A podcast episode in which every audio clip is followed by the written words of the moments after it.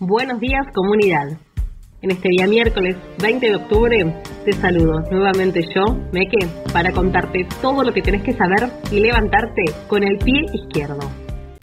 La semana pasada, los 9.000 que somos en esta comunidad la agitamos a pleno en las redes sociales bancando a Miriam Breckman en el debate de candidatos. Hoy tenemos otro desafío clave. Nos toca hacerle el aguante a Nico del Caño, que desde las 22 horas vuelve a TN. Esta vez la discusión va a ser con Santini, Tolosa Paz, Expert, Randazo y Houghton, candidatas y candidatos a diputadas en la provincia de Buenos Aires.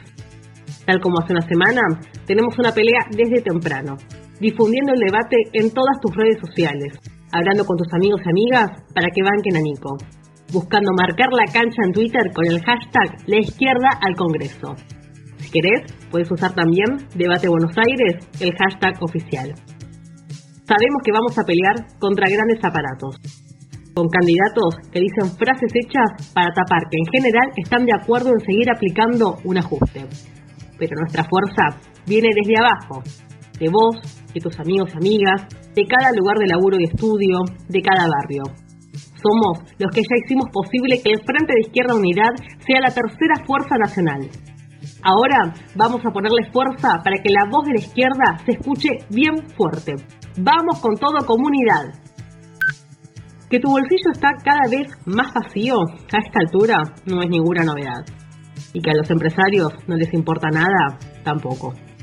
A pesar de que la inflación está cada vez más lejos de tu sueldo, siempre en el mejor de los casos que tengas laburo, las grandes alimenticias quieren seguir aumentando el precio de los productos.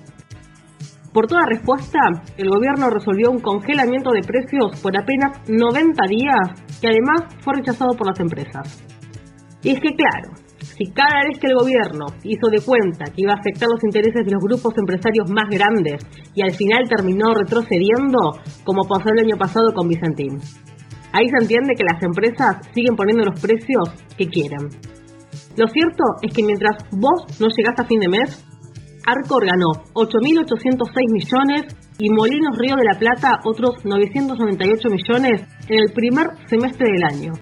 Y a todo esto, el gobierno solamente aplica este parche electoral, que es una medida que está muy lejos de resolver el problema del consumo y del acceso a los productos básicos de la canasta familiar. No te pierdas hoy en Alerta Spoiler la entrevista a Juan Graña, doctor en economía e investigador del CONICET a partir de las 9 horas sobre la relación precios y salarios.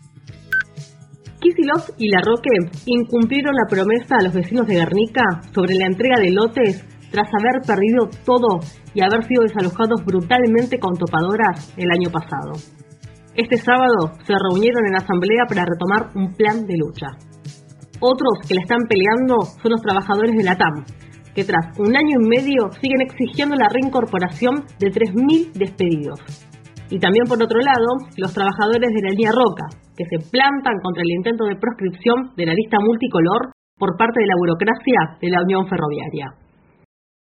Un día como hoy, pero hace 11 años atrás, en un conflicto por el pase a planta permanente de los trabajadores tercerizados de esta misma línea de tren de Roca, fue asesinado Mariano Ferreira por la burocracia sindical.